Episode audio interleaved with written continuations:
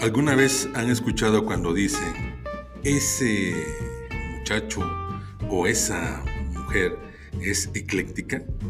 Bueno, el día de hoy vamos a ver qué significa esto. Y de paso les diré el proyecto que van a hacer o participar todos ustedes.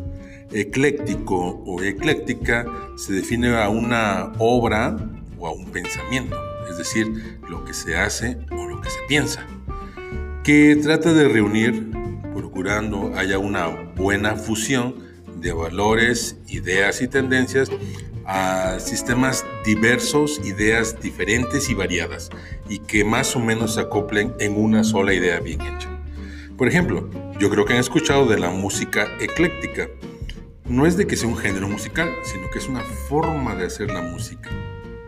Esta música tiene fusiones de varios ritmos, a lo mejor combinan, no sé, tiene una tontería, eh, el mariachi junto con la música clásica, puede ser. Lo hemos escuchado en los soundtracks de películas, donde necesariamente le meten sonidos de música clásica con otros ritmos que no tienen que ver. Y una persona ecléctica es en su manera de pensar o de actuar una, alguien que adopta una posición intermedia, ¿de acuerdo? O muy general, es decir, indefinida en el sentido de que eh, es muy crítico, pero también abierto a todas las posiciones, pero sin oponerse a ninguna de ellas. Por ejemplo, a Juan no le gusta participar de esas discusiones acaloradas. Él es muy ecléctico y huye de los extremos.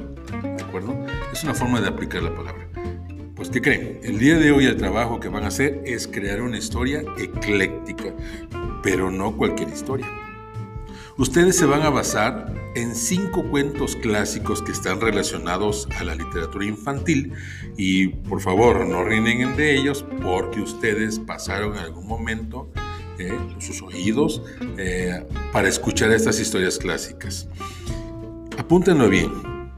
Son cinco cuentos. Los tres cochinitos. Hansel y Gretel. Caperucita Roja. Pinocho y Peter Pan. ¿Qué cosa es lo que van a hacer con estos cinco cuentos clásicos? Si no los recuerdas, eh, te voy a pedir que busques resúmenes de un, dos cuartillas, o los cuentos muy abreviados, infantiles, para que te estés saltando van a crear una historia con todos estos personajes. Por ejemplo, en los tres cochinitos y en Caperucita Roja, en ambas hay un lobo. Pueden, pueden suponer que es el mismo lobo que va de un cuento a otro y eso causa, por principio de cuentas, ya varias confusiones divertidas. ¿Y por qué digo divertidas? Por lo siguiente.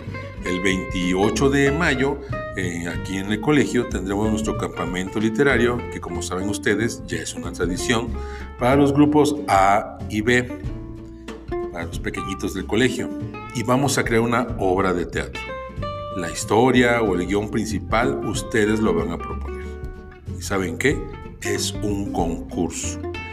La persona, la chava, el chavo que haga la mejor historia, no solamente ganará porque sí, sino que esta obra podrá significar que algunos trabajos importantes de aquellos que posiblemente puedas tener rezagados cuenten con este trabajo. No todos, aclaro, será como premio algo de reposición. Yo creo que vale la pena intentarlo muchachos. Entonces vamos a crear esta historia, esta vez no tiene límites, es decir, siempre es una cuartilla mínima, pero a lo más no hay límites, lo que ustedes gusten escribir. Habrá un ganador, ¿de acuerdo? Es una historia ecléctica, pero que tenga sentido a pesar de todas las ideas y todas las corrientes y las diferentes historias que se manejan entre ellas. Tienes dos días, hoy, jueves y mañana viernes para hacerlo. ¿De acuerdo? Que tengan buen día y que tengan buena escritura.